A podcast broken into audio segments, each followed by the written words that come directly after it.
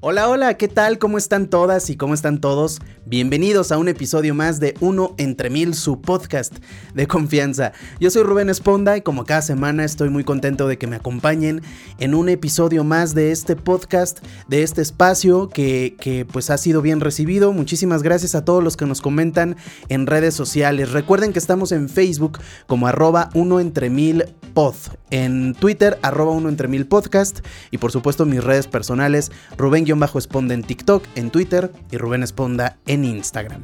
Esta semana les traigo una gran entrevista, una de mis favoritas, una entrevista muy linda, una entrevista muy enriquecedora para mí. Eh, los pongo un poco en contexto.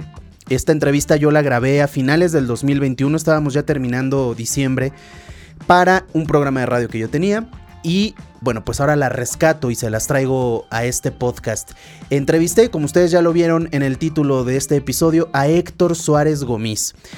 He de confesar que yo traía un poquito de reservas respecto a él porque me parecía una persona muy seria y, tal vez un poquito especial, ¿no? Como que tenía que irme con cuidado. Y la verdad es un tipo sumamente agradable. Es una persona que le gusta hablar mucho y ya lo van a ver ustedes en, el episodio. Y ya para que yo lo diga, pues está canijo, ¿no? La verdad eh, habla mucho, pasa de un tema a otro. Y, y lo más valioso de esta entrevista diría yo que es las ideas tan claras que tiene Héctor Suárez Gómez sobre, sobre lo que él piensa, sobre sobre lo que él opina. Cuando platicas con alguien que tiene las ideas bien claras y firmes y que tiene convicción respecto a sus opiniones, pues la plática termina siendo mucho más enriquecedora, porque a lo mejor no estás de acuerdo con él, pero te lleva a ver las cosas desde otra perspectiva, te lleva a pensar cosas que tal vez no habías pensado. Y me encantó porque platicamos de todo, dijimos, eh, eh, hablamos de, desde la música que él escucha y que le gusta, hasta la comparación que siempre han hecho entre él y su papá.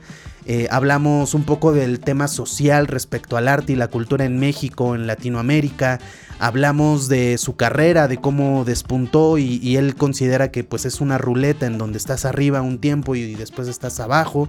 Eh, fue una plática muy linda, la verdad, platicamos de muchas cosas, una de las más largas conversaciones que, que he tenido para este programa, entonces bueno, pues quise rescatarle y compartírselas porque creo que vale mucho la pena. Muchas gracias por estar aquí, pónganse cómodos, espero que disfruten esta entrevista y pues nada, nos escuchamos la próxima semana aquí en Uno entre Mil. Los dejo con Héctor Suárez Gómez.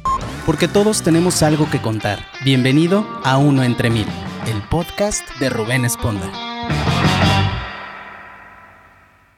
Y bueno, pues me siento muy contento porque hoy tenemos a alguien muy talentoso. Es Héctor Suárez Gómez. ¿Cómo estás, Héctor? Gracias por aceptar la invitación. Al contrario, al contrario, muchas gracias. Eh, me gustaría empezar con, con, la pregunta básica de este programa, que es, ¿quién es Héctor Suárez Gómez en tus propias palabras? Mira, ese es nada más un mote, un apodo, una etiqueta eh, que pusieron en el registro civil mis papás. Ellos venían heredando un par de apellidos igual, heredo los suyos, una conciencia experimentando en un cuerpo, en este, en este planeta, y trato de transitar para trascender.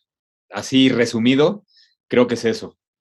Trascender, me, me llama la atención esa palabra porque creo que eh, digo, esto es muy personal, los seres humanos venimos a trascender, ¿no? Si no, no tiene sentido haber venido a, la Tierra. De, de, venir nada más a transitar, pues mejor no vengas, pero ¿sabes qué pasa? Que el 98, 99% de la gente transita, el 98% de la gente eh, vive sin existir, se le ha olvidado existir.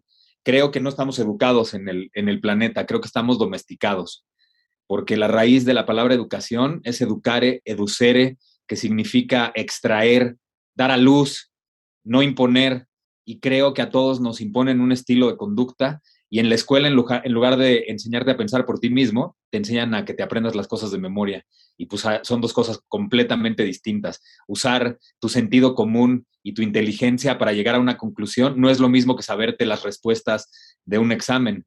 Entonces, pues así salimos, y, digo salimos del huevo eh, una vez entrados a la, edad adulta, eh, con un chorro de vicios, con cualquier cantidad de malos hábitos que hemos venido heredados, heredando, perdón, y por eso, por eso transitamos, no trascendemos, no estamos conscientes de, de qué chingados hacemos aquí.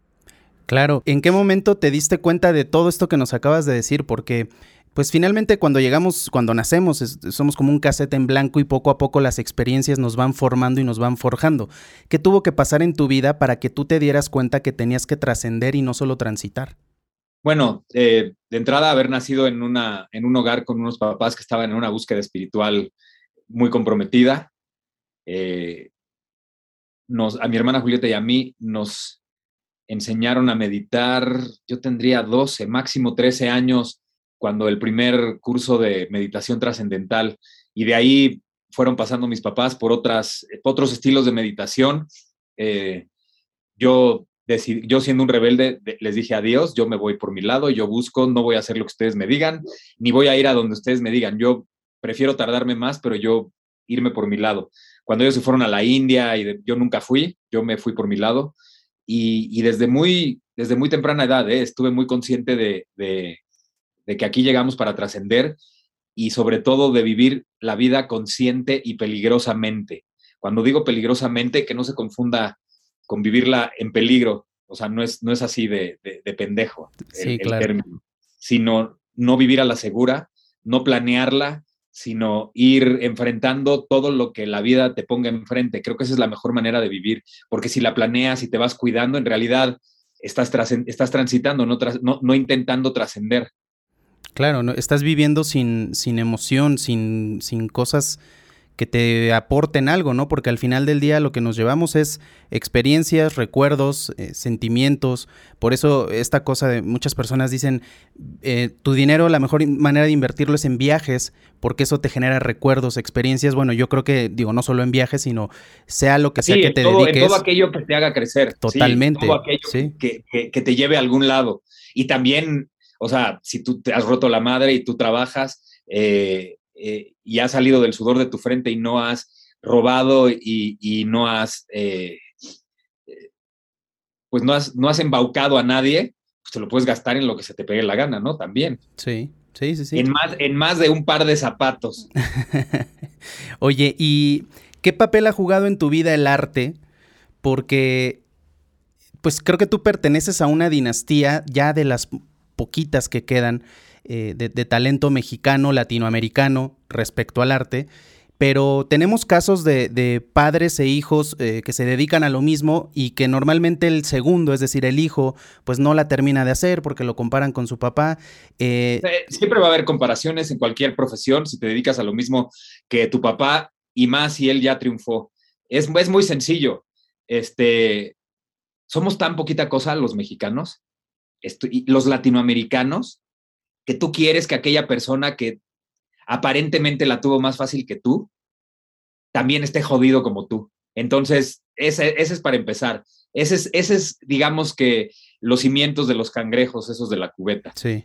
Eh, cuando, cuando eres hijo de alguien importante, la gente te quiere ver o te exige que tú tengas o estés en el mismo nivel que tu papá o que tu mamá en el momento presente.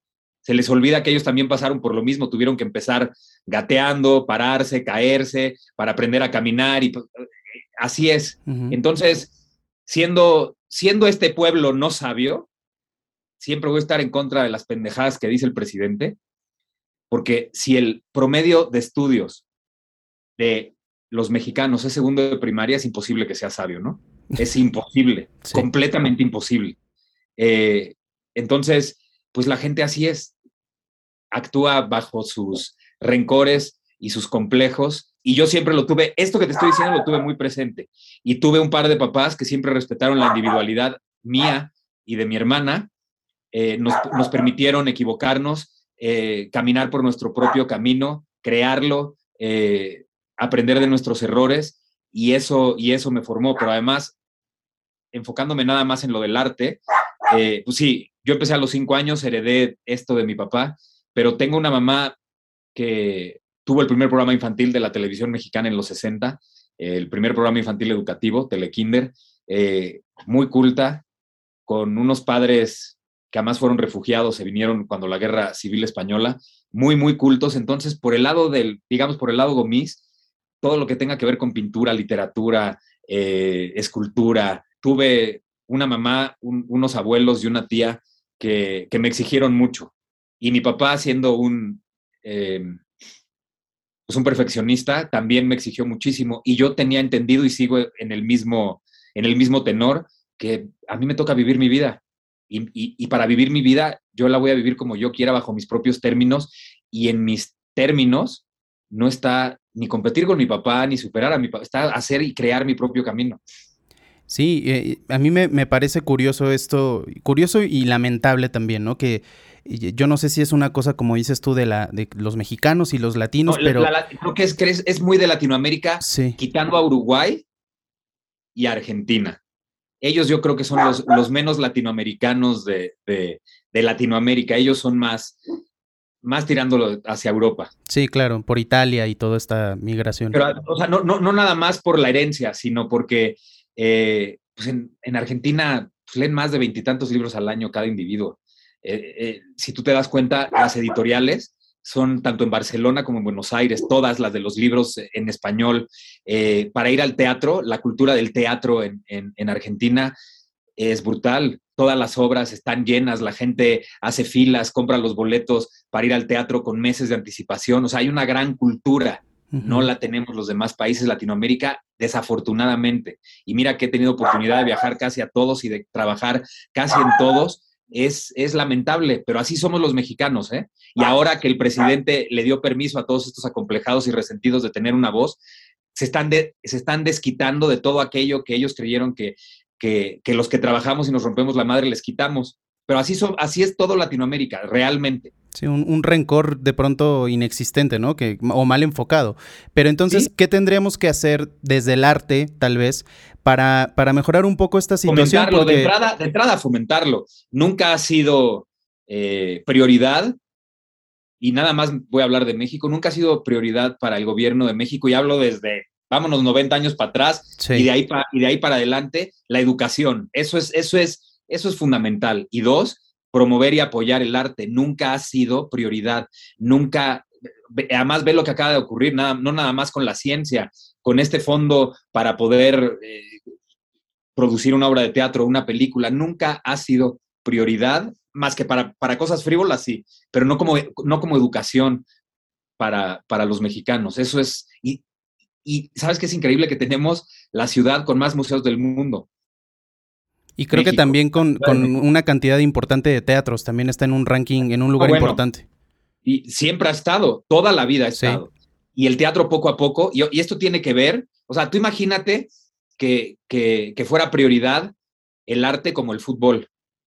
Sí, bueno, seríamos ¿Cómo? O sea, entonces, si el gobierno, junto con la Secretaría de Educación Pública, eh, el Instituto Nacional de Bellas Artes, se pusiera de acuerdo con empresarios y con el gobierno federal, hablo así tal cual, de decir, vamos a promover y vamos a hacer algo porque esto embarre a todos los mexicanos. Nunca ha habido nada y ningún proyecto así. ¿eh? Ha habido escuetos, ¿no? Y, gente importante que se ha dedicado a, que, a querer promover el arte, pero no le hacen mucho caso. Nunca ha sido importante ni el arte ni la educación para, para el, gobierno de este país, del partido que sea.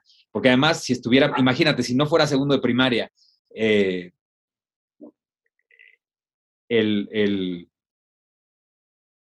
el que, dije hace rato, se me fue, es que ladra mi perro, hay alguien en la puerta y mi perro está ladrando y ya me, no te preocupes. El, eh, que el segundo de primaria es el promedio de nivel el promedio, claro. Si no, imagínate que fuera preparatoria, o sea, que, fuera universidad, el promedio.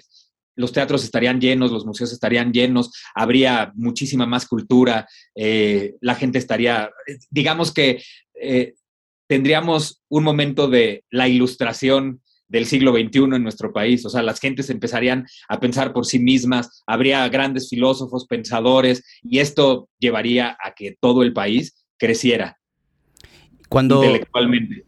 Cuando eliges algún proyecto, ya sea serie, televisión, teatro, ¿piensas en esto? ¿Piensas en cómo vas a aportar a, la sociedad? ¿O esa es, si te gusta la historia, lo tomas? No, yo trabajo, yo trabajo, yo trabajo para mí. O sea, no puedo, no puedo elegir un proyecto pensando si a la gente le va a gustar. Yo pienso si me va a hacer crecer, si me va a hacer eh, progresar, si me va a hacer subir un par de escalones o quizás más del peldaño que yo estoy eh, subiendo para, para conquistar lo que yo quiero en mi carrera. Y ya después, claro que, que, te rompes la madre para que a la gente le guste, pero yo lo elijo pensando en mí. No, no, no, podrías eh, elegirlo pensando en si a la gente la va a llevar a algún sitio. No, no, no, es a ti. Y ya después quieres que a la gente le guste y por, y por supuesto que trabajas para ti y también para ellos, pero primero, primero, primero siempre es para ti. Eso me parece bien curioso porque se tiene como una idea errónea y colectiva de el artista tiene que cambiar a la sociedad, el arte está para eso. No es cierto. Y no es así. El arte, el arte es, es eh, un acompañante de, del cambio que pueda tener la sociedad, sobre todo según el movimiento artístico que esté viviendo la sociedad en ese momento. Pero pues dejemos, dejemos eh, lo cursi, lo bonito a un lado, o sea, ya no estamos ni a finales de 1800, ¿no? O sea, Toulouse-Lautrec ya no está pintando eh, carteles, no estamos en los 20, ya sabes, donde todos los artistas, 20 del siglo pasado, ya no antepasado, eh, donde todos los artistas, tanto escultores, escritores y demás, se reunían en París, porque además ahí estaba la, crítica más grande y, y, estaban en este descubrimiento, ¿no? Además todavía no existía, apenas el cine estaba dando los primeros pasos pequeñitos, además era un cine mudo, no existía eh, ni la televisión, ni, ni, ni, ya olvídate, toda esta tecnología que ahora, tenemos. Entonces, en ese sentido, el arte ha ido cambiando, pero el arte siempre va a acompañar a los, al momento social, político de, de, no nada más de cada país, sino de cada década, yo creo. O sea, por ejemplo, lo que te decía de París, ahí estaban todos, todos, todos, todos, todos. Hemingway ahí estaba en París y estaba Pablo Picasso y cuando se, y se, y se fue con George Braque, ellos desaparecieron y se fueron este, a concentrar y crearon el cubismo, ¿no? O sea, en esta búsqueda, ahí estaban todos, todos. Yo no recuerdo el nombre de la mujer esta a la que todo el mundo tenía que ir a lavar y enseñarle todo lo que estuviera haciendo, porque si tenías el visto bueno de ella, pues ya la hacías. Lo desconozco.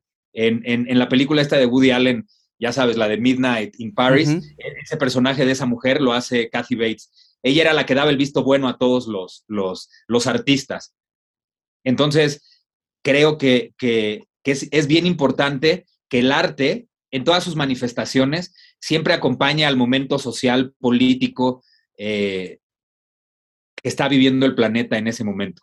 Sin embargo, pues aquí tú pregúntale a toda la gente qué ha visto de Tamayo, qué ha visto de Diego Rivera, eh, o sea, los muralistas, eh, eh, quién es nuestra gran, gran, gran representante del surrealismo, y así, y así nos podemos seguir, ¿eh? Ya estoy hablando de pintura, ahora imagínate de, escritores, desafortunadamente leemos muy poquito, pero cada artista, por supuesto que primero lo que hace es para sí mismo, y ya después quieres que a la gente le guste. Y ahí, una vez que ya estás desarrollado, complaces, pero siempre primero es para ti.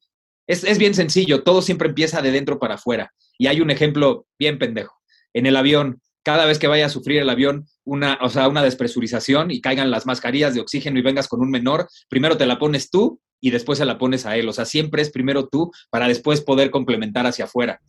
Claro, es incluso en las relaciones personales, ¿no? Afectivas. No estás bien tú, si tú no, estás bien, claro, claro. Eh, amamos, mira, a mí que me encanta la criminología, si ocurre un, un, imagínate que en tu casa hay un asesinato de alguien en tu casa, empiezan a descartar este, quién pudo haber sido de dentro para afuera. Primero, una vez que descartan que no fue nadie de dentro de la casa de la familia, ya empiezan a hacer la investigación hacia afuera. Siempre todo surge de dentro y de ahí para afuera. Sí. Eh, estaba viendo por ahí que también eres músico, justamente hablando del arte. No, que... no, no, me, no, no sé tocar ningún instrumento. Ah, mira, ese es un error entonces del internet porque te... grabé, grabé, grabé dos discos en el 89 y en el 90, pero e incluso entré a la OTI con una canción que yo compuse y en los discos había canciones mías, pero pues yo componía este, tarareando, no, no sé tocar ningún instrumento. Pero cantas, te gusta cantar. Porque también creo que la música es una buena manera de conocer a alguien, ¿no? Como, ¿qué te gusta escuchar? Mientras no sea grupero, salvo algunas canciones, mientras no sea salsa, ni vallenato, ni música regional, pues casi, casi oigo todo. Además en mi teléfono que habrá, yo creo que más de 35 mil canciones. Uy, muchísimo. Y si, digo, tal vez va a ser muy complicado, pero si tuvieras que elegir una que te recuerde a tus inicios como actor, ¿cuál tendrías que, o sea, esa canción que oyes y de inmediato piensas en Vaselina, en alcanzar una estrella, no sé, en esa época cuando pues, empezabas? Pues si nos vamos a los, al principio de los 80, eh, mira, hay, me marca muy claro, o sea, yo crecí de niño cuando la música disco estaba en su apogeo. Y de pronto, de pronto, o sea, de estar oyendo toda esa música disco tal cual, o sea, Bee Gees, Gloria Gaynor, este, ya sabes, toda esa, de repente aparece un pinche grupo que tenía a sus, a sus, a sus, este, a, su cantante, al baterista, al guitarrista, al bajista, o sea, todos con la cara pintada, con una música muy distinta. O sea, lo primero que me hace ver que hay otro estilo de música aparte de la que yo oía de niño y que oía en el coche con mi papá, fue Kiss. Claro. Y una vez que aparte está Kiss, ese estilo de música me hace conocer Queen. Estoy hablando de menos de 10 años yo, ¿eh? Sí. Y cuando conozco Queen, me enamoro muchísimo. Y el primer disco que, que, que ya una vez siendo fanático de ellos, porque además creo que es el único grupo del que he sido muy fanático. Este, cuando sacan The Game, enloquezco, porque es el primer disco que, ya sale yo estando consciente que existe ese grupo. Y es empezando, empezando los 80, o sea, todavía no estaba, eh, no había explotado la música pop como tal, porque además creo que, que digo, todo el mundo sabe que si no hubiera existido la música pop de los 80, no, hubiera, no existiría la electrónica, porque además está basada en ellas, pero además creo que de los, la década de los 80 es una de, de, las décadas con mejor música, o sea, los éxitos y la cantidad de grupos y la cantidad de gente talentosa que salió, o sea, dime una Madonna de los 90 o de principios del 2000 al 2010, dime un Billy Joel, que además también empieza en los 70, dime un Elton John, un Michael Jackson. sí, Michael Jackson, y ese fue, o sea, te dije Kiss y después Queen. Este, Queen. Y cuando sale el disco de Off the Wall, todavía no estoy hablando de Thriller, de Michael Jackson, con la de Rock With You, en lo que es, o sea, digo, ¿qué es esto? Y entonces ya estaba, ya estaba como que el, el cambio de la música disco a la música pop total. Sí. Eh, y me acuerdo que muy bajos los 80, eh, 80, 81. Cuando oigo Funky Town, entonces la palabra funky me llevó a la palabra funk y entonces empiezo a oír funk y entonces claro que ahí está Stevie Wonder y de ahí, funk es espectacular. Cualquier, cantidad y entonces el funk también me lleva a, James Brown y entonces James Brown me lleva al RB y entonces cubro el RB y enloquezco con el RB y entonces ya está el pop, pero el RB, pero eh, eh, el rock como, como, como Queen y como, y como este y, y como Kiss y enloquezco, o sea, ya después los 80 y después descubro, imagínate, este, llega, llega YouTube y, me vuelvo loco. Claro, es que está bien complicado, o sea, es un universo, es un, la música e, es, como el cine, ¿no? A veces cuesta trabajo elegir un favorito. y entonces, eh, muy bajos, muy bajos, los 80, 83, sale el disco de Synchronicity de Police y, y también me vuelvo loco. Además, ahí está mi canción favorita de toda la historia, que es Every Breath You Take. Y, y cuando conozco Police, empiezo a oír un poquito de Bob Marley y empiezo a conocer lo que era el reggae y me doy cuenta que tiene una gran influencia Police de reggae, sobre todo el disco de, de, Synchronicity. Y ya después, pues todo lo que tiene que ver con los 80. Todos los grupos que salieron de ahí, eh, que, me marcó Durán Durán. Durán Durán me volvía loco. Por supuesto, Madonna. Esos dos en los 80 eran, eran y fueron muy importantes. Yo traía cortado el pelo cuando tuve, porque tuve un chingo de pelo. Traía siempre el pelo cortado como John Taylor de Duran Duran y después aparece The Cure y después conozco este, The Smiths y, así me voy, pero llega a los 90, siguen existiendo varios grupos importantes de los 80, otros se diluyeron, pero no hay algo, digo, más que las boys band, ¿no? que no hay, no hay nada significativo. Y también el principio del 2000 al 2010, ahí más o menos, y creo que del 2010 hasta la fecha, volvió a estallar la música y ya hay cualquier cantidad de grupos y solistas muy buenos. Sí, yo creo que en, la actualidad, eh, como decíamos, ¿no? Coldplay ya podemos decir que es más o menos como si fuera. Sí, ya son veteranos. Sí, no, pero o sea, ya, ya, hay algo significativo ahí. Este, y sigue existiendo, digo, ya aunque no grabe discos, pues sigue dando conciertos. Billy Joel, que es de mis ídolos máximos, es, del, es el mejor concierto que he ido en mi vida. Por encima de Michael Jackson, Madonna, YouTube, que la más los vi como cuatro veces creo que él es lo mejor, Elton John, este, Rod Stewart, que fue el primer concierto que, que, fui en México en mi vida cuando se presentó en el estadio La Corregidora de Querétaro. Apenas empezaban a llegar los conciertos aquí. y, y lo mejor que he visto es Billy Joel. Y, y creo que todos ellos, pues sí, marcaron mi vida. Se me olvidó otro grupo importantísimo de finales de los 70, 80, Genesis, cuando todavía estaba Peter Gabriel, cuando se sale y Phil Collins se vuelve eh, la voz del grupo. Cada uno de ellos juntos y solistas, tanto Phil Collins, Peter Gabriel y Mike Rutherford, que después hizo Michael and the Mechanics, fueron, uff, una locura, ¿eh? O sea, la música siempre ha estado muy presente en mí y, según el humor que tenga en el día, oigo o de los 80, oigo, oigo también de, esta época, o de pronto, ¿quién más me gustaba eh, en los, a ver, con, Jimena, mi, hijo, mi hija, oímos mucho, ¿sabes quién? Earth, Wind and Fire, son una locura. Ellos, ellos los conocí, sí por la música disco, pero también por el, la gran Big Band, ¿no? Y este gran RB, September y, y, y, cuál es la otra que me vuelve loco, Fantasy, uf, uf, uf, uf, uf. Otro, otro grupazo. ¿Y qué opinas de esta nueva tendencia hacia lo urbano que empezó siendo muy reggaetón y ahorita ya está como más con trap y lo urbano y ya, ya ni siquiera le dicen reggaetón, ahora muchos le dicen urbano? No, eh, no, me gusta mucho. No, no. Eh, habrá de pronto, como te digo, de la música grupera, de pronto hay 10 canciones que dices, estas son lo máximo. Y de pronto también de lo urbano, que, que también surgió del reggaetón, también hay unas muy buenas pero son, son escasas canciones así para mi gusto. Para mi gusto. El, otro día estaba viendo una entrevista que, dio Kalimba, estaba platicando justo de la música. Y, por ahí en la conversación decían que eh, de pronto el reggaetón, eh, bueno, el rock sabemos es, es un género musical transgresor que busca poner los puntos sobre las IES y cambiar mentes y, romper el sistema. O no, o no. Y justo hablaban de eso. y decían el rock, Porque además el rock no es lo mismo el rock o el rock and roll de los 50, finales de los 50 y los que 60. súper romántico.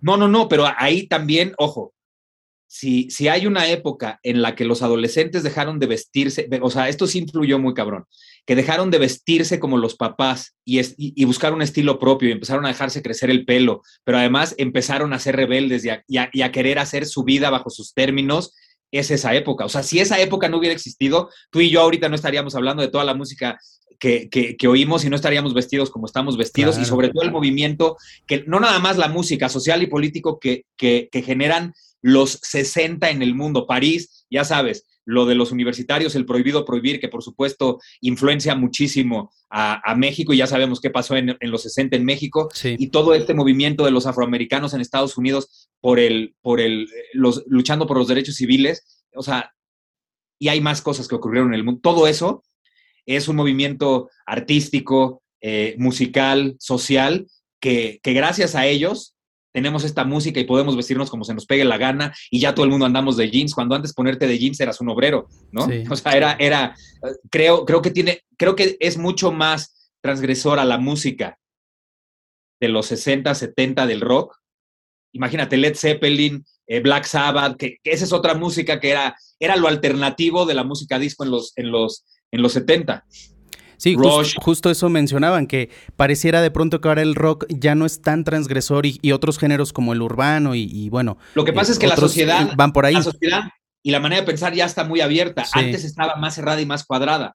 Entonces, claro que era más transgresor decir una grosería en los 60 no es lo mismo que decir una grosería aquí, ¿no? en esta época. No es lo mismo hablar, eh, por ejemplo, cuando en los 60 finalmente eh, Martin Luther King consigue con Lyndon B. Johnson los, los, derechos civiles de los afroamericanos, que con esto les permitía votar y al votar podía ser elegible para estar en el jurado en un juicio. Y entonces que hubiera más equilibrio cuando estuvieran juzgando a un afroamericano, ¿no? O sea, e, era, era más o menos eso y además que pudieran participar socialmente y poder estudiar donde quisieran y que ya no hubiera espacios para blancos y para negros, que era espantoso y horrible la década de los 70 como que fue el despertar de la raza afroamericana, porque fue cuando los empezaron a dejar eh, libres. Y, empiezan los 80 y si tú te fijas en el cine que empiezan a hacer nada más los afroamericanos, o, nada, o la música que empiezan a hacer nada más los afroamericanos, que es cuando surge eh, el rap y esta música transgresora urbana de ellos, de, esta raza, que es, lo, es, es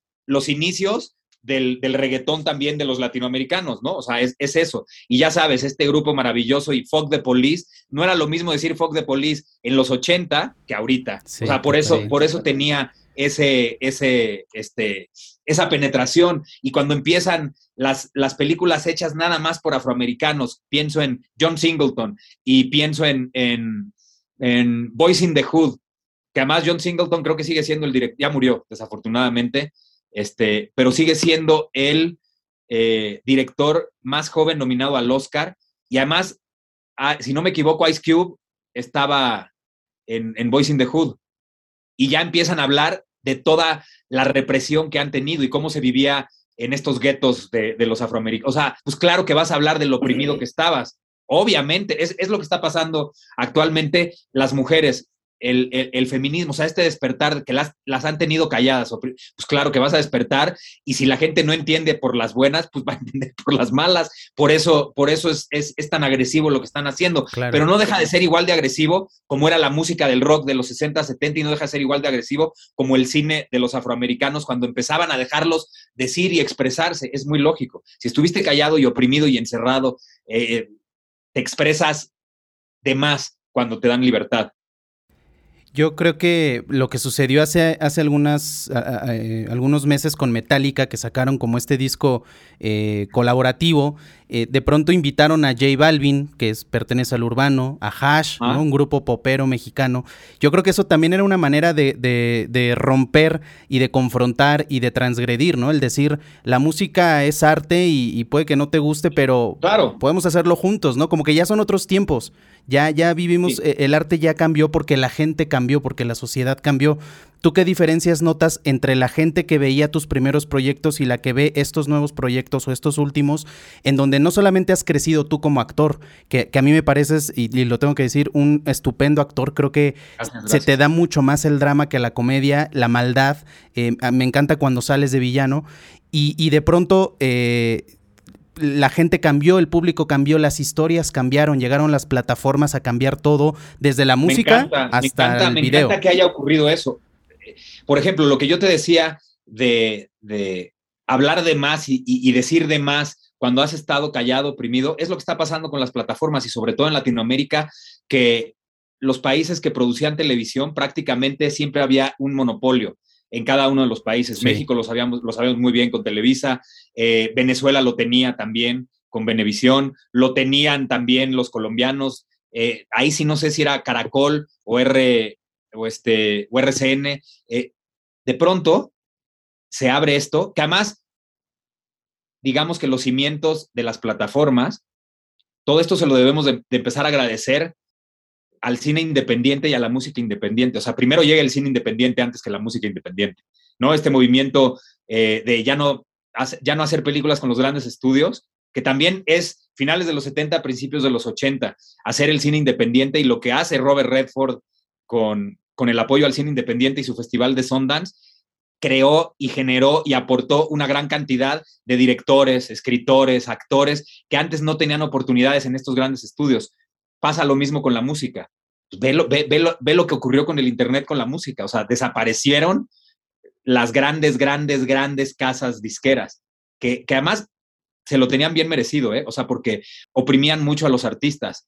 Eh, todo era para ellos y les dejaban muy poco. Bueno, eh, perdón que te interrumpa, hace poquito supe también que Lupita D'Alessio no había regrabado sus propios temas en 50 años. Imagínate, porque no la dejaba, o sea, esto es absurdo. La disquera no la dejaba. Y de pronto todos los grandes creativos de televisión, y hablo en el mundo en general, que no tenían oportunidades porque las grandes empresas televisoras no se las daban y estaban casadas con las mismas personas, los mismos productores, los mismos guionistas, el mismo grupo de actores, de repente esto se abre y pues ve la locura. O sea, se están haciendo de más series, pero está, está increíble que así sea. Está, es, es muy sano.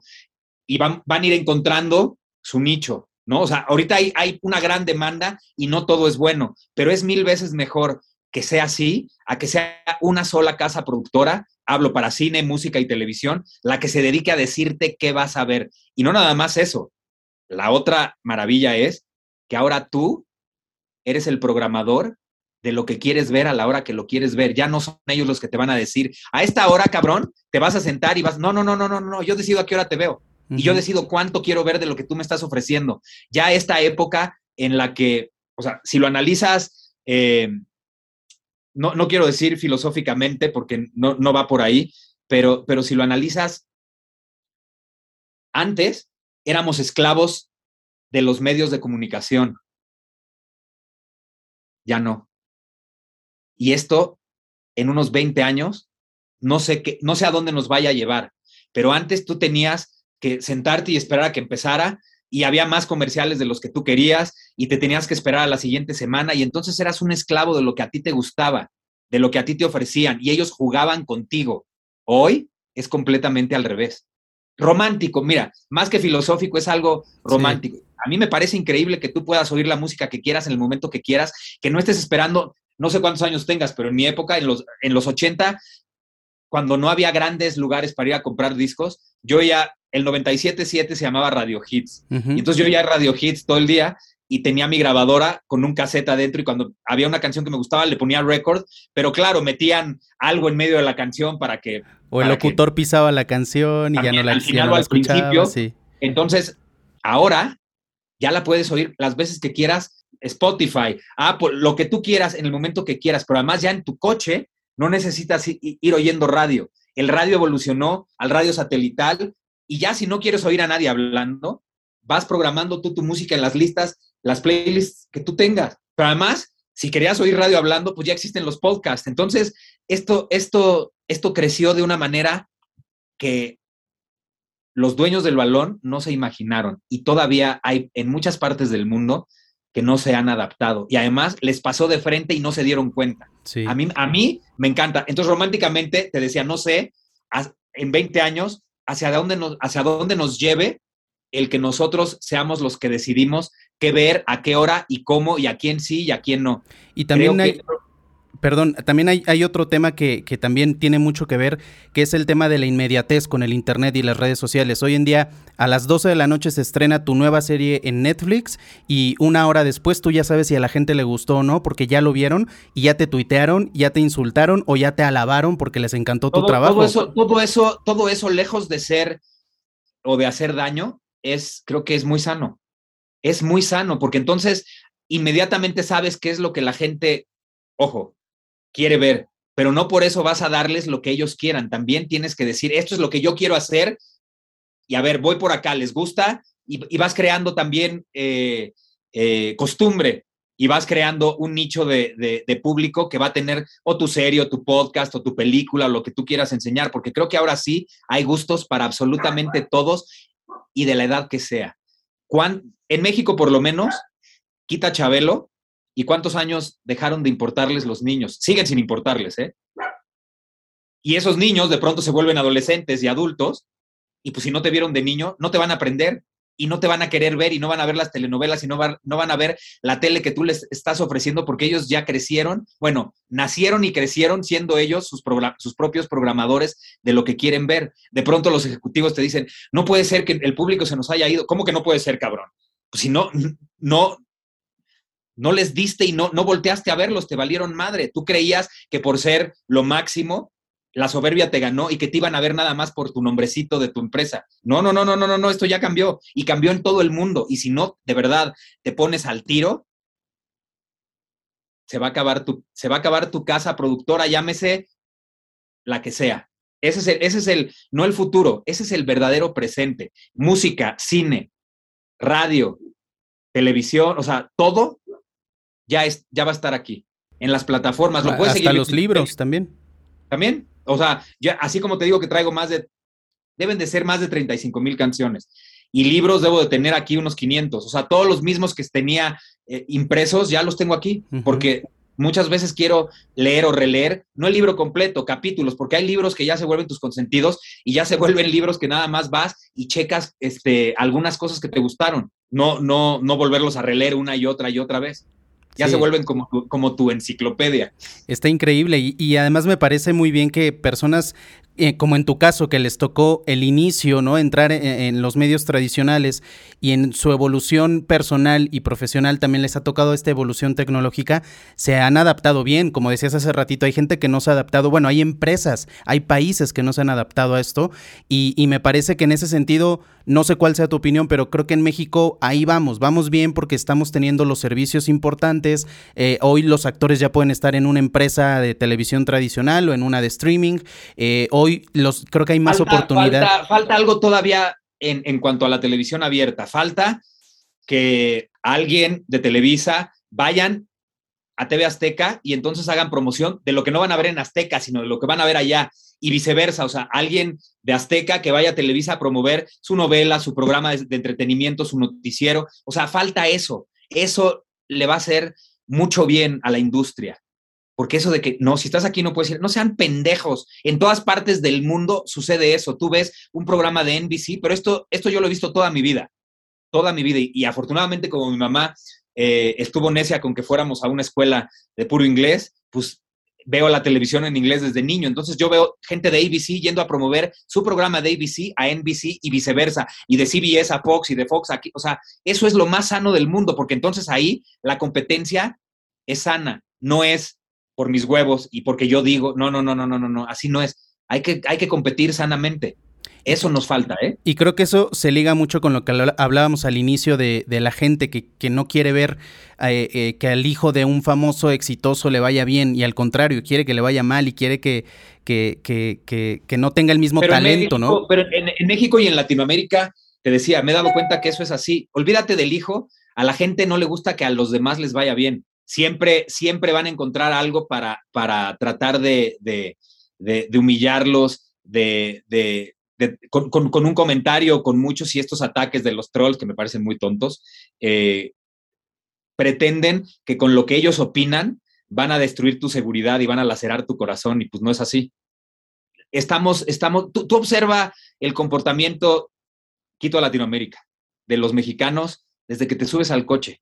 Cuando a ti se te cierra alguien, ese güey que se te cierra y que te quiere chingar y siente que ya con eso ya triunfó, porque como no ha hecho nada en su vida, cree que con eso ya la vida le va a empezar a, dar lo que siempre le ha negado, pero además se lo ha negado porque es un idiota y es un mediocre y es un limitado. Así es, desafortunadamente, así somos en México, es, es una desgracia.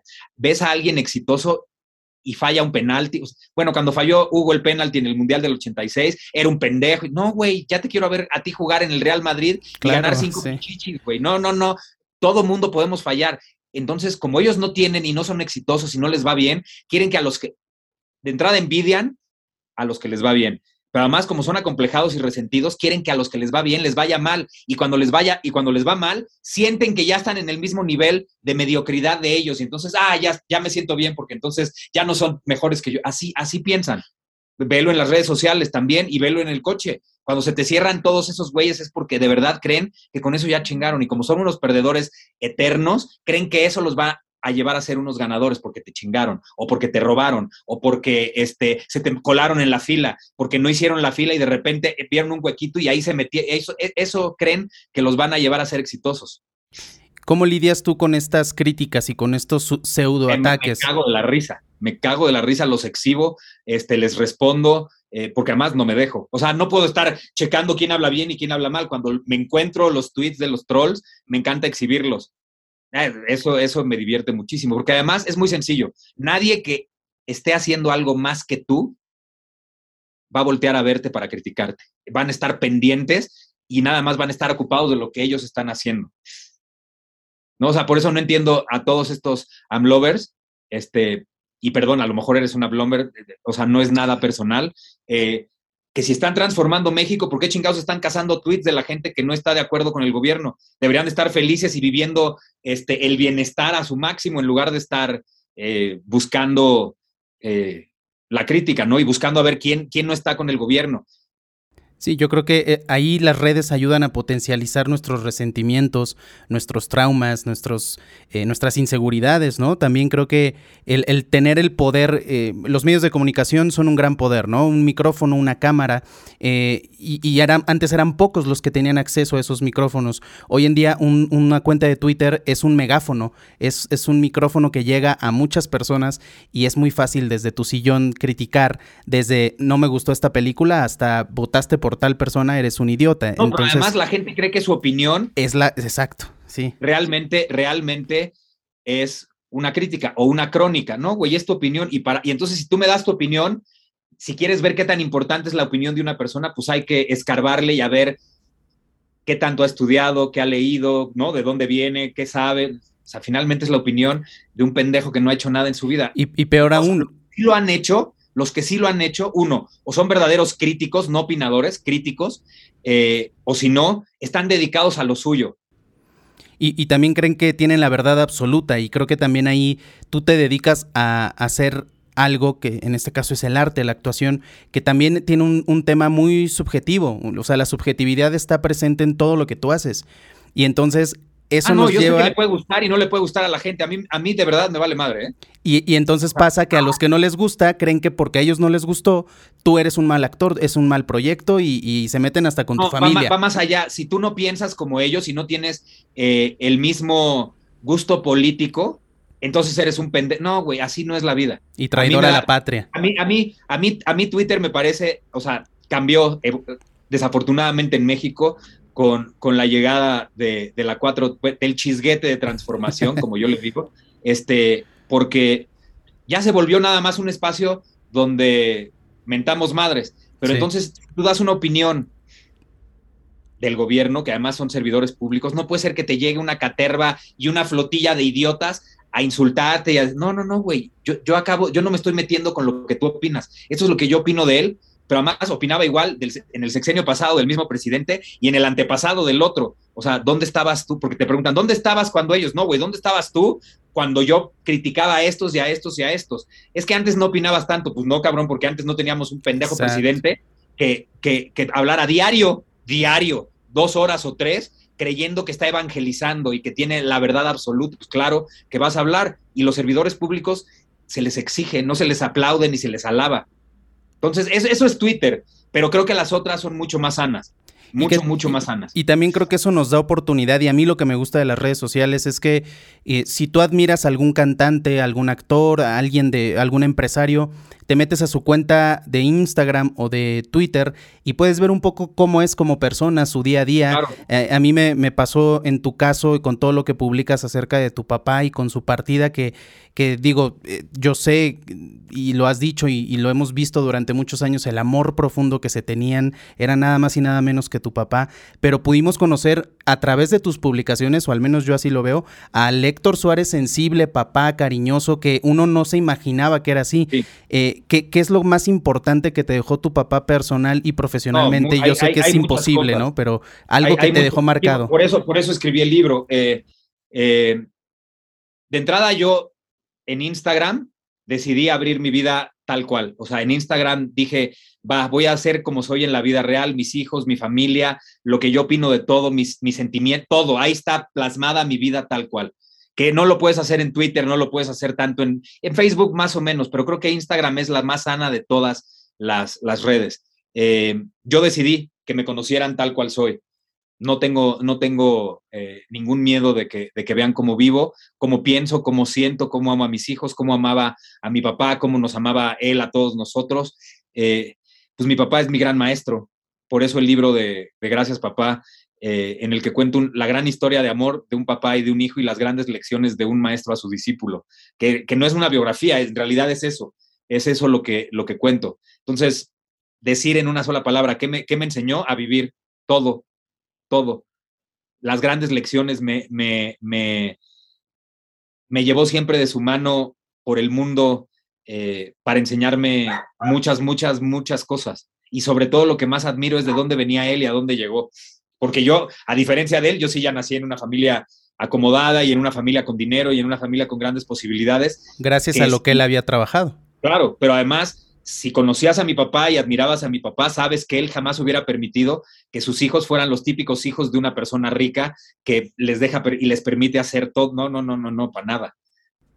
No, y además creo que tu papá eh, está en el nivel de, de, estas grandes estrellas, lo que hablábamos al inicio, ¿no? Vicente y Alejandro, este, o sea, definitivamente tu papá es uno de, los grandes de la comedia. En el libro en el libro lo digo, en el penúltimo capítulo es la, historia de mi papá y Cantinflas, como Cantinflas siempre le dice desde que mi papá era muy joven, usted es mi sucesor, don Héctor, y se hablaban de usted y, se respetaban y admiraban y querían mutuamente, y creo que así fue. O sea, por más que haya grandes comediantes y demás, yo no creo que haya, después de mi papá, uno que todavía llene ese hueco que él dejó, tan completo, este, porque con todo el respeto que me merecen, el Wiri Wiri y, y Eugenio, eh, perdón, todos sus personajes se les mezclan, todos, todos. Ves un personaje y estás viendo el mismo del otro y, a todos los del Wiri Wiri, ves a Ponchito y en todos los de Derbeso y el... Y lo digo con todo respeto porque a los dos los admiro, o sea, y me encantan. Pero tú ves los personajes de mi papá y no mames, no hay uno que se parezca a otro. Es eso es lo que lo lleva muchos más escalones arriba de todos los demás. Era impresionante cómo se podía transformar eh, y mimetizar con cada uno de sus personajes. No, no, no ves, tú no ves al No Hay en el Picudo, ni en el Flanagan, ni en Doña Zoila, ni en el Ya ni Modo, ni el Chicharrón de Puerco y Puerca. o sea, no los ves. Sí, no, ves al mil usos y estás viendo de verdad a un pinche campesino, no a una pinche caricatura de, de, un indígena mexicano. No, no, no, no, no. O sea, este güey, además con sus cimientos, que, que, él, que él empezó a hacer teatro de tesis, teatro clásico, que eso es su, su, su, su preparación, pues sí, pues lo que pasa es que todo el teatro que hizo en los 60 lo llevó a ser quien fue en los 80, 90 y hacia el final de su vida. ¿Cómo vives su ausencia? Decías que lo, que más te enseñó fue a vivir. Eh, ¿Cómo vives cuando él ya no está? O sea, sabes la teoría, pero la práctica es tremenda, ¿no?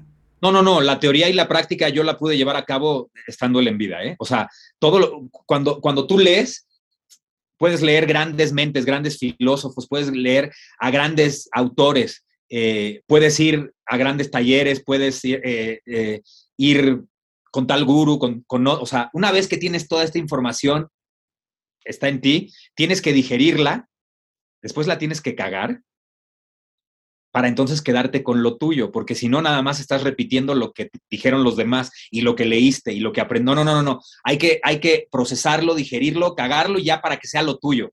Entonces creo que eso lo pude hacer eh, teniendo a mi papá en vida. Eh, lo que más le voy a agradecer es que los últimos 10 años de su vida siempre decía, si yo volviera a nacer, me gustaría ser como Héctor Suárez Gómez. O sea, él, él, así como yo admiraba eh, todo lo que, lo que él hizo, él admiró cómo me preparé, cómo leí, cómo me fui informando, o sea, porque siendo hijo de un genio, pues puta madre, no te queda más que chingarle, ¿no? Y entonces estudiar para, para por lo menos eh, no estar a su altura, para que por lo menos eh, pueda sobrevivir en el medio.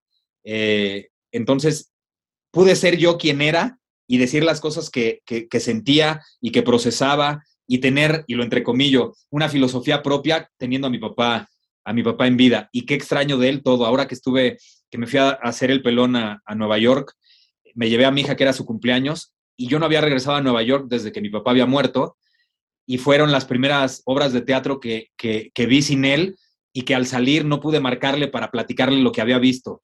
Es, más quise hacerlo y abrazaba yo a mi hija, íbamos caminando en Central Park y se me escurrían las lágrimas porque fue mi primer viaje a, este, a esta ciudad que tanto vivimos, en la que tanto convivimos la que tanto nos dio por todo el teatro que mamamos y vimos él y yo desde que yo tenía 12 años, eh, que después esa herencia se la pasé a mi hija y ahora falta con mi hijo, que todavía está chiquito como para ir a caminar y caminar y ver mucho teatro en Nueva York.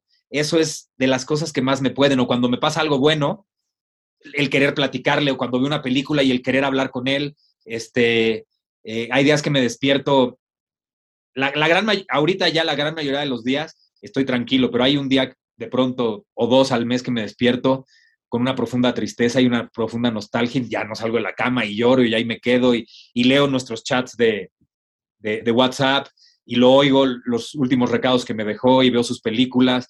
Eh, yo creo que eso nunca va a acabar y nunca, y nunca se me va a ir. Cada vez que yo esté, que salga yo de una obra de teatro, que él no vio junto a mí, voy a tener esa gran necesidad de, querer marcarle o escribirle para contarle o de recomendarle que vaya a ver esta obra de teatro o esta película, que eso era lo que hacíamos eh, todo el tiempo, porque el que, el que veía más teatro y más cine era yo, entonces yo le recomendaba y ya fuera que yo lo volviera a ver con él o, él, o que él fuera cuando él tuviera tiempo, pero siempre estábamos en comunicación en cuanto a, al cine, las series, el teatro, eso lo extraño muchísimo. Cuando murió tu papá, eh, tú, tú, no lo sabes porque no, no, nos conocíamos. Yo estaba en otra estación de radio y, te metimos al aire, nos hiciste el favor de tomar la llamada, pero tenía dos días de fallecido tu papá y, hablamos tú y yo por teléfono y yo pocas veces en mi vida he escuchado a alguien tan, tan lastimado como te escuché a ti ese día, que te digo, tenía 24 o 48 horas tu papá de haber fallecido. Y, yo no sabía que meses después yo lo iba a sentir con mi mamá, que, que también tuvo que adelantarse. Eh, jamás voy a entender tu dolor, ni tú el mío, ni nosotros los dolores ajenos, pero sí creo que es el dolor más grande. No voy a, no voy a saber el dolor, no lo voy a conocer y no lo voy a experimentar de la manera que tú lo hiciste, pero sí sé, lo, sí sé por lo que pasaste. Hasta que lo vives, sí sabes que siente aquella persona cuando pierde a su papá o pierde a su mamá, cuando ya te tocó a ti. Justo cuando, cuando pasó lo de mi mamá, me acordé de ti, o sea, fue como, claro, ahora entiendo por qué sin conocerte, digo, te conozco de televisión y de teatro, pero sin conocernos en persona, con la voz, dije, es que esta persona está rota, esta persona no, no tiene ganas de vivir en este momento y aún así nos tomaste la llamada, no pudiste hablar, fueron dos minutos porque no podías hablar. Eh, ¿cómo, honras día con día a esta persona que en tu caso es tu papá, en mi caso es mi mamá? Viviendo, ¿Cómo, viviendo al máximo como él me lo enseñó, viviendo eh, conscientemente, peligrosamente. Cuando yo digo vivir la vida peligrosamente eh, es un término, una vez que mis papás se fueron por, o sea, hicimos meditación trascendental, luego ellos descubren, conocen a, a Gurumay en, en, Siddha Yoga, se van a la India, a Ganeshpuri, a un ashram eh, un par de veces, luego también se van meses a estar con ella en el ashram de Nueva York, en South Fallsburg, y, y yo me voy por, yo me voy por mi lado, yo no, yo no los sigo a ellos. Y descubro, y descubro pues, varias filosofías orientales eh, y descubro a, un, personaje controvertido, pero que me parece mucho más aterrizado al planeta Tierra que otros guías u, otros gurús, que se llama Osho. Hay un, hay un, hay un documental de él terrible en, Netflix, eh, que me vale madre. ¿eh? A mí lo que me importa es lo que él dejó como, como, como su filosofía o su manera de vivir. a mí me encanta que lo hayan expulsado de la India por criticar a los monjes budistas, este, diciéndoles, cabrones, si se encierran en las cuevas y se apartan, están renunciando a vivir. Él tenía esta filosofía de sé cómo sorba el Buda, o sea, así como sorba el griego, y una, versión de sorba el griego y Buda conjugada, o sea, decía, echa todo el desmadre que quieras, enfiéstate todo lo que quieras, haz todo ese desmadre, está increíble. Ahora compénsalo y equilíbralo con una vida espiritual y sé feliz. Cuando yo oí eso, dije, este cabrón es lo más aterrizado al planeta porque los demás te piden que renuncies a vivir, ¿no? O sea, que te, que te dediques completamente al lado espiritual y dices, no, espérate, pero como decíamos al principio, vine a trascender, no a transitar, y también nada más dedicarte a una sola cosa es transitar. Si estamos en este cuerpo es para experimentarlo todo, y hablo para experimentarlo todo de manera positiva, no meterte droga, eso no es experimentar, eso es ser un pendejo. Entonces, este, él, tiene una, una, una manera de explicarte el vivir conscientemente y el vivir el hoy, así como que ves, ves que con la llegada del New Age se puso muy, y, de la era de Acuario se puso muy de moda el vive la hora. Sí. Y la única manera, la mejor manera de explicarlo es, cabrón, sé consciente de todo lo que haces, estate presente, así como ahorita estamos hablando, de pronto me distraigo porque estaba ladrando Camilo, pero yo estoy aquí contigo presente, todo lo que hagas, hazlo así, tal cual, presente, consciente, y eso es vivir el presente, pero además, no planes tu pinche vida y no vayas a la segura vive la vida peligrosamente, porque eso te va a hacer vivirla más apasionada y más intensamente. Y si no la vives así, la estás desperdiciando por completo. Me encanta este, hacer analogía o con el deporte o con la naturaleza, eh, porque lo explica muy bien. Si tú te vas a la selva, vámonos a la sabana. ¿Qué lugar de África te gusta? ¿El Serengeti? Vámonos al Serengeti. imagínate a todos los herbívoros pastando. Esos cabrones te están enseñando y son un ejemplo real de vivir el presente, el ahora tal cual. Si ellos, ellos cuando están pastando, están conscientes y concentrados en ese momento tal cual. Si se distraen, llega el depredador y se los chinga, ¿eh? Y el depredador está igual, por más que sabe que él es en ese momento el que está... El fuerte. Por encima en la cadena alimenticia, sabe que es raro que algo le vaya a pasar, pero él también está a las vivas, viviendo el presente consciente, porque si no, este otro depredador, hijo de puta, llega y lo mata. Y si en esa escala de los animales te bajas hasta los insectos, lo más pequeño del reino animal, sucede lo mismo, porque también hay depredadores en los insectos y cada insecto está viviendo el ahora y el presente. Los únicos locos que estamos pensando en el ayer y en el qué va a pasar y no estamos concentrados y estamos alejados de lo que estamos viviendo, somos nosotros. Entonces, cuando descubro toda la filosofía de Osho y de otras, otras grandes mentes, porque no nada más hablo de, de, gurus, sino también de, filósofos, eh, pues yo me fui por otro lado. Y entonces, no puedo no honrar a mi papá si no vivo la vida al máximo consciente, eh, no robóticamente, sin planearla, eh, así, así me enseñó, así me enseñó él y ya después yo vi que así se tenía que vivir. Sí, creo que esa es la mejor manera de honrarlos y, y también de, de, quitarnos nosotros maletas y mochilas que no nos corresponden, de vivir nuestra vida y hacer nuestra historia. Tú no, tú, no, tú no, llegaste aquí para superar a tus papás, llegaste aquí para vivir tu vida, nada más.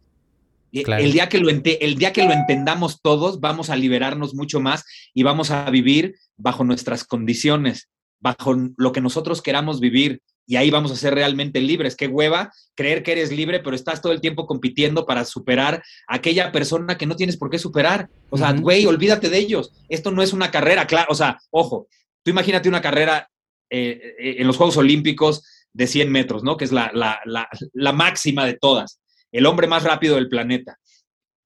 ¿Tú crees de verdad que el que llegue en primer lugar está pendiente del segundo, tercero, cuarto, quinto, sexto, séptimo y octavo lugar de la, del, del, de la, competencia final. No, no, no. Él está en lo suyo. Y si no está en lo suyo, le gana los otros siete. O sea, tú estás aquí igual en la natación, igual, si no estás concentrado en lo tuyo y estás pendiente de lo que hagan los demás, te lleva la chingada. Es obvio. Sí, Sí, me parece una gran filosofía. Gracias por compartirla. No quiero despedir esta entrevista sin que hablemos del podcast y de tu taller, porque creo que es una gran oportunidad. Estaba leyendo, no sé si estoy en lo correcto, que es gratuito, previo registro, pero es gratuito el taller. No, el, taller, este, pues es algo que, que hago. O sea, el taller realmente es lo que más, de las cosas que más me gusta hacer en la vida y lo hago cuando no estoy comprometido con una serie y demás. No, no, no, claro que, que, cuesta y demás. El, el, hago cada bimestre, estoy haciendo este, un webinar. Ah, ese sí es Este, eh, el podcast, el taller surge porque, porque cuando empiezo a hacer el pelón en sus tiempos de cólera, eh, creo un taller para de verdad preparar bien, bien, bien a los estandoperos y a la gente que quiere hacer comedia. Mi conejillo de indias, cuando creo esta locura es mi papá cuando lo dirijo y le escribo Los Locos Suárez cuando hicimos un par de años stand-up juntos. Eh, y veo que funciona. Mi papá se vuelve loco con mi pinche idea eh, y empiezo con una generación pequeñita, dos, tres, pero como es muy confrontativo, mira, la comedia como género, que las tres, los, tres grandes, las tres, los tres grandes géneros madre eh, de la literatura es drama, tragedia y comedia. Eh, yo nunca voy a estar de acuerdo con que la comedia nace en Grecia con Aristófanes. Yo creo que nace en 1500 y fracción en Italia con la comedia del arte. Eh, y, la comedia, que la de verdad como género y como estructura siempre nace del dolor, tiene una formulita muy sencilla para, o sea, tú puedes aplicar esta fórmula para saber si te están contando bien o no una comedia. Y esta fórmula no la inventé yo. Tú imagínate que es la siguiente. Un hombre o una mujer lleno de defectos, no puede tener virtudes porque si no, ya pasa a otro género, no puede tener virtudes. Un hombre común y corriente, lleno de defectos, enfrentando uno o más problemas, sin las herramientas o el conocimiento para poder enfrentarlos y a pesar de ello, se la rifa, los enfrenta, los vence y al final sale adelante. Si, me, si quieres analizar, dime cuál es tu comedia favorita de los últimos cinco años. Una película. Puti, espero haberla visto. Mira, a mí, a mí se me ocurre The Hangover, la uno. Ok. No es uno, sino son tres personas comunes y corrientes llenas de defectos, enfrentando uno o más problemas sin las herramientas o el conocimiento para poder enfrentarlos y a pesar de ello salen adelante. Que cae perfecta. Un cabrón de pronto despierta y no tiene un diente. Otro cabrón este, va a ser pipí y hay un tigre en el cuarto. No se acuerdan de nada de lo que pasó. Entonces, al no, acordarse de nada de lo que pasó, ya son tres personas comunes y corrientes llenas de defectos enfrentando los problemas. De pronto el primer problema que enfrentan es de quién es este pinche bebé. Pues nos lo llevamos. Piden el pinche coche en el ballet parking y es una patrulla. Puta, pues nos subimos y empiezan a enfrentar todo para poder resolver el problema. Y siempre todo lo que enfrentan ellos no saben cómo hacerle, pero salen adelante. Al final, una vez que encuentran al güey que estaba perdido en la azotea, lo resuelven y se acaba la película. Por eso no funciona la 2 y la 3, porque la fórmula ya estaba contada y gastada y exprimida al máximo en la 1. Pero eso es la comedia. Entonces,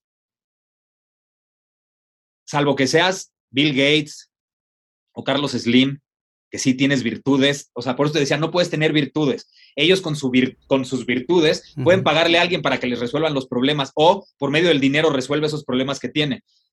Los de a pie, que somos el 99% del planeta, somos esa persona común y corriente llena de defectos enfrentando uno o más problemas todos los días. La pinche comedia es exactamente igual a la vida real. Entonces, con este taller que es muy, o sea, es de mucha confrontación y de mucho autoanálisis, eh, yo te hago ver que por medio de la comedia y del humor puedes sanar el dolor que traigas cargando desde niño, desde adolescente o el, el, dolor que traigas en este momento, porque además te obligo a echarte un clavado adentro de ti, que resuelvas todo, pero todo a través de la estructura de la comedia. Así yo empecé con el taller, pero para que para aquellos que querían hacer comedia. Y de pronto empezaron a caer muchos que no querían hacer comedia y cada vez más y cada vez más, hoy por hoy, el 98% es gente que no quiere hacer comedia, es gente que entra al taller para transformarse, para cambiar su vida, para, para, para curar su dolor a través del humor. Y entonces esto lo hice crecer. Hay una primera tarea que yo les dejo a, a, la gente que toma el taller, que es hacer tu biografía, pero más que tu biografía es que me digas y te digas sobre todo a ti quién eres. Si tú no sabes quién eres, no vas a poder hacer nada en la pinche vida. Y si tú no has conectado contigo, no vas a conectar allá afuera. Entonces, una vez que acaban de leer su biografía, lo primero que les digo es, ¿y qué chingados haces aquí? Pero no nada más en el taller, aquí, aquí, aquí, ¿qué chingados haces aquí? ¿Lo sabes? Te la has respondido y entonces, una vez que este taller creció y evolucionó y ahora ya lo voy a hacer como conferencias y lo voy a llevar a empresas y ya hago uno a uno para, platicar con la gente y, sigo teniendo generaciones y, y, ya el año que entra ya empiezo con los retiros de fin de semana y demás, decidí ponerle qué chingados haces aquí. Facebook, Instagram y demás te prohíben el chingados, te lo, te lo, te lo censuran. Entonces se llama ¿Qué haces aquí? Pero tiene un logotipo donde hay una dinamita, una bomba a punto de estallar, yo con una cara así agresiva, como sustituyendo el chingados. Y ya dentro del podcast o dentro de lo que yo hable o dentro del taller, ya sí puedo utilizar en el lenguaje el chingados. No lo puedo utilizar en, en, en, en el logotipo.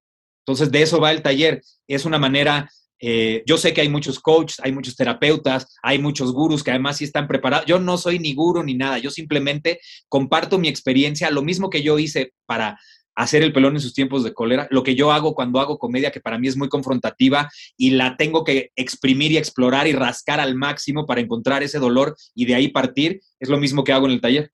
Entonces hay gente que podría irse con, no digamos nombres, con tal o cual eh, persona para, para tallerear, nada más que aquí creo, sin temor a equivocarme, además yo no lo planeé así, creo que soy la única persona que hace casi lo mismo que hacen los demás, pero que el tema central es la comedia. Y por medio de la comedia, de su estructura, de los personajes arquetípicos, este, pues la gente se transforma, cambia, eh, encuentra sus dolores, resuelve sus problemas. ¿Qué, no, labor tan noble? Creo que eh, es el, reflejo de la experiencia en primera, eh, primer lugar de, todo lo que has vivido, pero también que entiendes la responsabilidad de los medios de comunicación y que al final del día, a través de la actuación de la comedia, tú también comunicas y ahora en un podcast también, en un taller, en estos webinars que nos platicabas. ¿Qué tiene que hacer la gente que quiere tomar los talleres? ¿A dónde marca? ¿A dónde te escribe para inscribirse?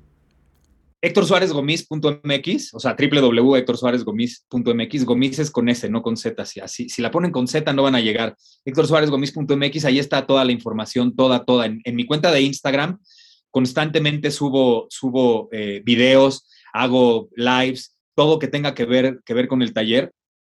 Eh, y también pueden escribir un mail. Empiezo, empiezo el 17 de enero, la generación número 18. Eh, y si llega a ver mucha gente inscrita, o sea, generalmente tengo 60 e, en la época pasada. Si en esta época ya del qué chingados haces aquí llega a haber 60, divido el taller en dos o en tres. O sea, imagínate, tendría generación 18, 19 y 20 al mismo tiempo. Eh, ¿Qué tienen que hacer? O manden un mail, hola, arroba, MX. Perfecto. Eh, para cerrar, me gustaría pedirte eh, una frase, un concepto, un consejo que quieras darle a la gente que nos escucha para que sepan de qué va a ir el taller, pero que también les sirva en su vida y que, digan, me llevo esto de esta conversación. De entrada te digo que... Ya hablamos de vivir peligrosamente, vivir conscientemente, eh, de que no estamos educados, sino eh, amaestrados o domesticados. Creo que hay algo bien importante. Nos enseñan que la palabra fracaso nos, eh, domestican a que, a que explote nuestra cabeza, a que esa palabra retumbe y que cuando la oigas y que te suceda a ti, creas o sientas que ya no tienes nada que hacer ahí, que mejor te des la vuelta y te dediques a otra cosa, y es la pendejada más grande del mundo. Nosotros le llamamos fracaso o le decimos fracaso a aquellas derrotas temporales. Nada más son eso, derrotas temporales, no eternas. Entonces, las derrotas temporales son el camino del éxito. Si lo quieres que lo diga con la palabra que retumba, el fracaso es el camino del éxito. Y otra vez, vámonos a hacer analogías con el deporte. No hay un solo deportista que en su primer intento haya conseguido todo y haya conseguido la gloria. Todos los deportistas, y si nos vamos como ejemplo para mí, el atleta más grande del siglo pasado, que fue Michael Jordan, si ustedes ven en el, documental de Netflix, eh, El último baile, The Last Dance, eh, cómo se tardó en conseguir el primer título con los Toros de Chicago. O sea, el güey tuvo muchas derrotas temporales, muchas, para después poder ser exitoso. ¿Cuántos tiros de tres seguidos te gusta que habrá fallado antes de meter 100 seguidos? ¿Tres mil, veinte mil, cincuenta mil? O sea que tuvo derrotas temporales durante toda su vida. Pero esas derrotas temporales, al no darse por vencido, lo llevaron a conseguir el éxito absoluto. Pero así en, cualquier deporte. ¿eh? O sea, el, el Barça que todos adoramos, si te gusta el fútbol, el de Pep Guardiola, o sea, tuvo un proceso de perder, de perder, de no llegar, de quedarse en la orillita.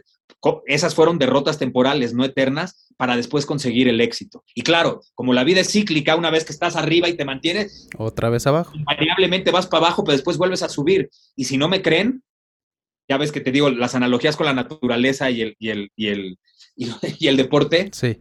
Observemos al planeta Tierra el planeta Tierra, digamos que así como nosotros tenemos ciclos en los que subimos y bajamos constantemente en nuestras vidas, hay que aprender cuando vas arriba y hay que aprender cuando vas abajo. Y hay que entender que cuando estás abajo es nada más un momento, pero también cuando estás arriba es un momento. Entonces hay que aprovechar y aprender de todo. El planeta Tierra le da la vuelta al Sol.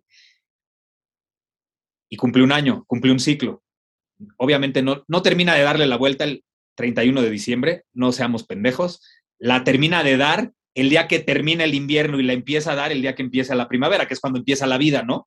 Entonces, fíjate, el ciclo de la primavera para sembrar, viene el, verano, cuando el planeta está el sol, o sea, es más fuerte, es un gran adolescente, viene el otoño cuando se caen las hojas, que es como cuando se te cae el pelo en tu etapa otoñal de, ser humano, y después viene el invierno cuando todo se muere, y luego vuelve a nacer, cada año hay un ciclo. O sea, si el planeta Tierra, que es lo máximo, y el universo es inmenso, tiene esos ciclos, ¿qué chingados no lo vas a tener tú que eres un ser humano? Pero lo tienen los animales, lo tiene la naturaleza, lo tiene todo. Es normal que subas y bajes. Lo importante es, ¿qué chingados vas a hacer cuando estés abajo y cuando vayas subiendo, cuando estés arriba y cuando vayas a bajar otra vez? Ahí eso es lo importante, pero los ciclos van a permanecer siempre.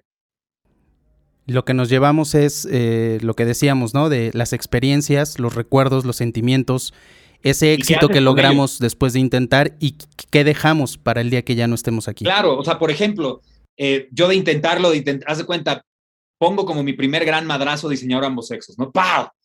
Y ahí estuvo un rato y después vino ¡pau! para abajo. Y luego, puta madre, puta madre. Y otra vez vino, y el pelón en sus tiempos de cólera. Y ahí estuvo, ¡pau! Otra vez para abajo. Y después, puta, y después Betty New York, 100 días para enamorarnos y todavía no bien, o sea, ahí estoy ay, güey, ay, güey, veo, como que empiezo a ver la bajada y no quiero, pues, obviamente va a, ir, así, va a ir así. Esto es muy normal, le pasa a todos. eh, un ejemplo de, de, esto, yo veía, o sea, el único que no le ha pasado es Luis Miguel, y hablo artísticamente, porque en su vida, claro que ha estado así, ya le pasó, o sea, no hay quien se salve. Claro. Pero ni atletas, ¿eh?